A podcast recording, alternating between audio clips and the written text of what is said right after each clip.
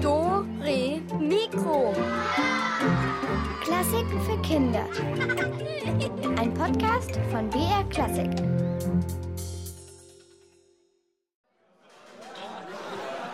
Es war einmal vor vielen hundert Jahren ein Mann, der war groß und stark wie ein Bär. Und er konnte trinken wie drei ausgewachsene Männer. Der hat einen Zug drauf. Der säuft das Bier, als wär's Wasser. Vier Liter sind in dem Humpen.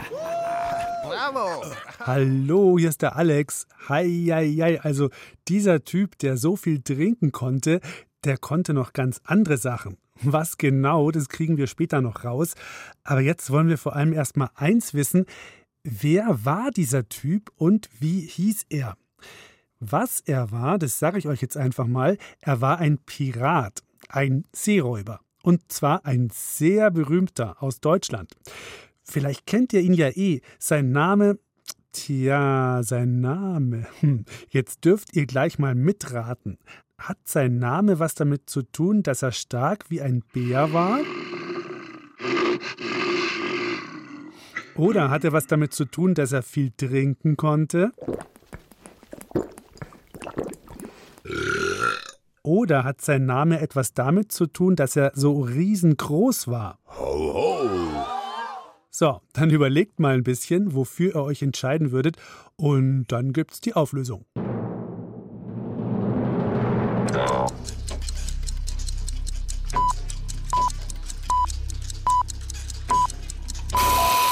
Jawohl, bravo. Einmal soll er vier Liter Bier in einem Zug ausgesoffen haben. Seitdem trug er den Spitznamen Störtebeker. Das ist friesisch und heißt so viel wie Stürz den Becher. Ha, ein Mordskerl. Störtebeker war ein waschechter Pirat. Mit seinen Kumpanen segelte er durch die deutschen Meere und machte der Hanse das Leben schwer. Die Hanse, das war damals ein Zusammenschluss von vielen Hafenstädten an der Küste. Ihre Handelsschiffe waren große, dickbauchige Koggen, reich beladen mit Salz, Pelzen, Stoffen, Getreide, Bier und Wein. Für Störtebeker eine fette Beute. Alles klar, jetzt wissen wir also schon mal, wie dieser Pirat heißt. Störtebeker. Stürzt den Becher. Und dieser Herr stürzt den Becher, dieser Störtebeker, der hat's echt krachen lassen. Der war voll der wilde Pirat. Und was dieser Störtebecker so alles gemacht hat und ob er am Ende auch mal der Verlierer war, das ist heute unser großes Rätsel. Psst, psst, Geheimnis. Also, damals, so vor 600 Jahren war das, da gab es die sogenannte Hanse. Da hatten sich mehrere Städte zusammengetan und die hießen deshalb Hansestädte. Die lagen alle am Wasser und hatten Häfen für die großen Schiffe, die eben Sachen zum Essen und Kleidung und was man halt sonst so brauchen konnte über die Nordsee und Ostsee antransportierten. Das waren zum Beispiel Lübeck, Hamburg, Bremen oder Rostock oder auch die schwedische Stadt Stockholm. Naja, und die Piraten haben halt dann versucht, so ein Handelsschiff zu überfallen und auszurauben. Das sind ja dann Verbrecher, meint ihr? Ja, klar, das waren natürlich Verbrecher. Bei Störtebeker war es aber noch mal ein bisschen was anderes. Der hatte nämlich zuerst die Erlaubnis zum Ausrauben der Schiffe. Also natürlich hatten nicht die Hansestädte ihm diese Erlaubnis zum Überfallen ihrer Schiffe erteilt, da wären die ja blöd gewesen, sondern Dänemark. Denn Dänemark wiederum war ein Feind der Hansestädte. Fertig machen zum Kapern, Männer! Haha! Einige Zeit stand Störtebeker unter dem Schutz Dänemarks. Den Dänen war es nur recht, wenn Piraten der Hanse die Gewinne abluchsten. Störtebeker bekam einen sogenannten Kaperbrief. Das war sozusagen die Erlaubnis, Schiffe der Hanse auszurauben. Einen Teil der Beute musste Störtebeker den Dänen abgeben. Dann aber änderte sich die Lage und die Hanse brachte Störtebeker auf ihre Seite. Jetzt sollte er der schwedischen Hansestadt Stockholm helfen und gegen die Dänen kämpfen.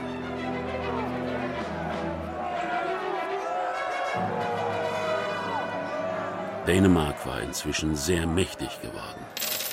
Und fast ganz Schweden war unter dänischer Herrschaft. Nur Stockholm fehlte ihnen noch. Die Dänen belagerten die Stadt, kesselten sie ein. Die Stockholmer drohten zu verhungern. Das sollte Störtebeker verhindern. Drei Jahre lang gelang es Störtebeker und seinen Kumpanen, die Stockholmer mit Lebensmitteln zu versorgen. Vitalien sagt man auch dazu. Seitdem hießen sie die Vitalienbrüder. Doch im vierten Jahr der Belagerung musste Stockholm sich trotzdem ergeben. Frieden kehrte ein. Und Störtebeker? Er wurde nicht mehr gebraucht. Aber trotzdem blieb er Pirat. Ha, wer braucht schon Kaperbriefe? Ab heute bin ich wieder mein eigener Herr. Er suchte sich die Insel Gotland als Rückzugsort aus und machte von dort aus die Meere unsicher. Wieder plünderte er die reich beladenen Handelsschiffe der Hanse. Für die Hanse wurden die Verluste von Jahr zu Jahr immer schlimmer. Es reicht. Wir lassen uns von diesem Störtebäcker nicht mehr zum Ochsen machen. Genau, er muss weg. Störtebeker und seine Leute wurden von Gotland vertrieben. Aber Störtebeker ließ sich davon nicht die Laune verderben. Er zog einfach weiter an die Nordsee. Dort verbündete er sich mit den Friesen und raubte wieder Schiffe aus. Als das auch nicht mehr ging, zog er weiter nach Holland. Immer wieder überfiel er Schiffe der Hanse. Haha, einmal Pirat, immer Pirat. Macht euch bereit, Männer. So, jetzt ist Störtebeker also sein eigener Chef und macht halt das weiter, was er kann: Schiffe überfallen. Was glaubt ihr? Ob die Hansestädte das so einfach hingenommen haben, dass der dauernd ihre Sachen geklaut hat? Na, wir werden's rausfinden. What shall we do? What shall we do? What shall we do with the drunken sailor? What shall we do with the drunken sailor? What shall we do with the drunken sailor? Early in the morning. Hooray, up she rises, hooray, up she rises, hooray, up she rises early in the morning. Put him in the longboat till he's sober, put him in the longboat till he's sober, put him in the longboat till he's sober early in the morning. Hooray, up she rises, hooray, and up she rises, hooray, and up she rises early in the morning. Pull out the plug and wet him all over. Pull out the plug and wet him all over. Pull out the plug and wet him all over. Early in the morning. Hooray, and up she rises. Hooray, and up she rises. Hooray, and up she rises early in the morning.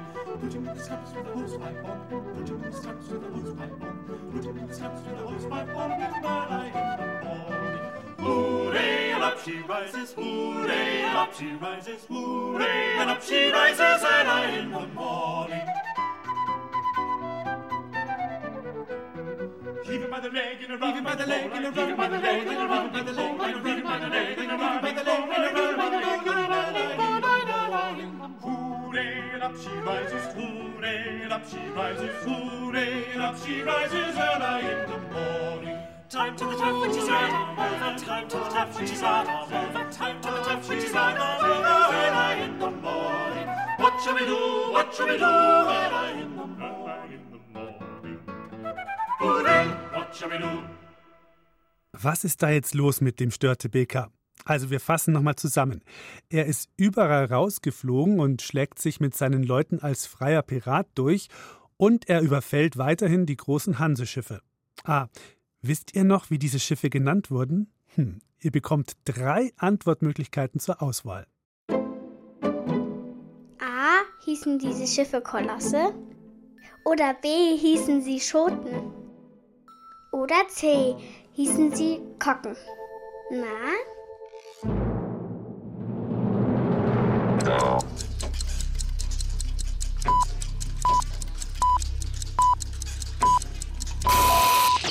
Ich sag's euch, das waren die Koggen. Und die wurden weiter fleißig geplündert von Störtebeker, aber irgendwas braute sich da langsam zusammen. Alles fing ganz harmlos an.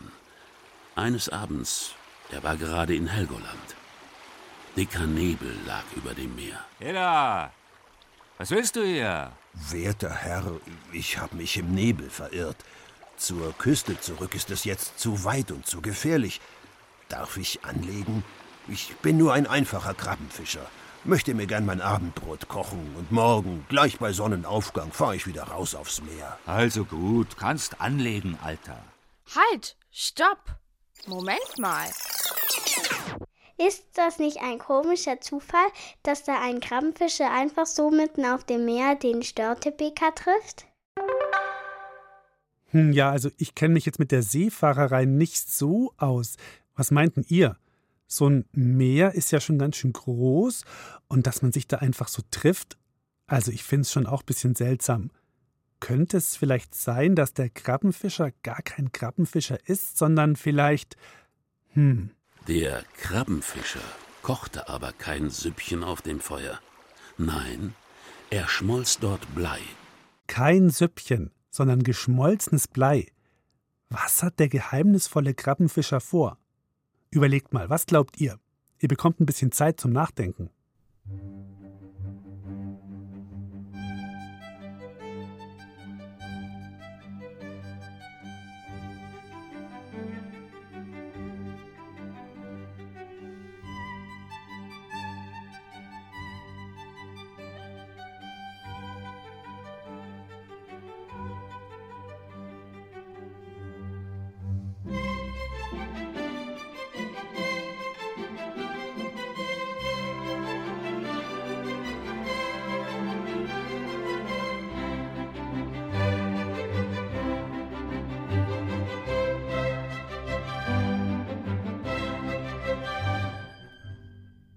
Was hat dieser Fischer auf dem Piratenschiff mit dem geschmolzenen Blei vor?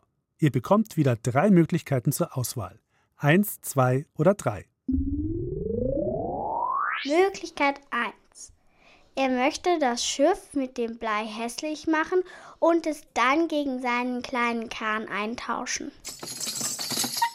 Möglichkeit 2. Er möchte mit dem Blei die Ruderketten unbeweglich machen, so dass man das Schiff nicht mehr lenken kann. Möglichkeit 3. Er möchte mit dem Blei das Schiff so schwer machen, dass es untergeht und alle Piraten mit dem Schiff zusammen versinken. Was glaubt ihr? Möglichkeit 1, 2 oder 3?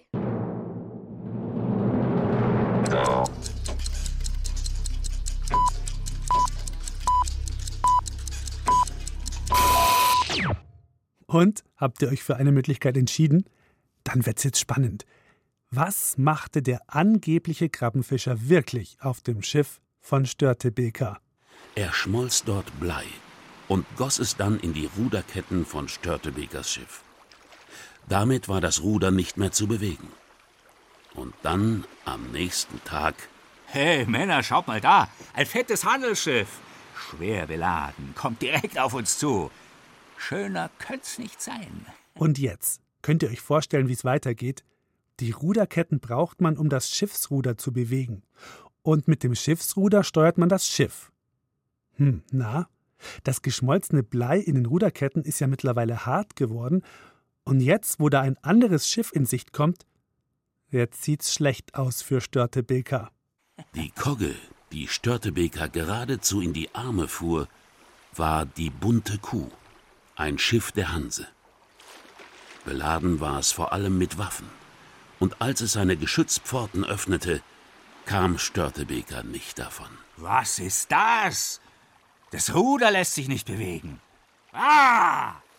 Jahrelang hatte Störtebeker die Handelsleute in Wut, Angst und Schrecken versetzt. Jetzt wurde er endlich gefangen. Man brachte ihn und seine Leute nach Hamburg und übergab sie dem Henker. Und das war das Ende von Klaus Störtebeker. Der wurde von den Hanseleuten richtig reingelegt mit einem Trick. Der Krabbenfischer war in Wirklichkeit einer von der Hanse und der hatte genau die Aufgabe, das Schiff unbeweglich zu machen. Und es war auch genau ausgemacht, dass am nächsten Tag ein Hanseschiff mit Soldaten kommt und Störtebeker festnimmt. Tja, als Pirat lebt man halt gefährlich. Dieser Fall ist gelöst. Aber ihr wisst ja, das nächste Geheimnis wartet schon. Ciao, macht's gut, euer Alex.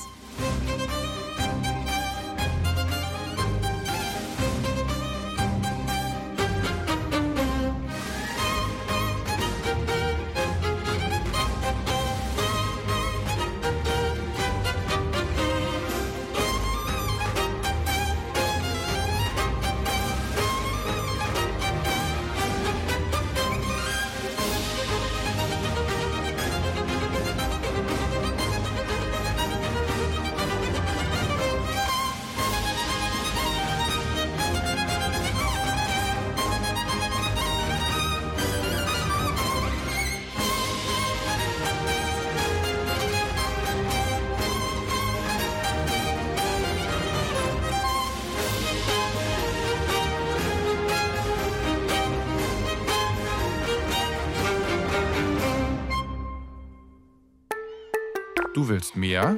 Dann hör doch mal rein ins Lachlabor. Lustiges Wissen für Kinder zum Miträtseln. Das Lachlabor mit Tina und Mischa gibt's in der ARD Audiothek. Und überall, wo es Podcasts gibt.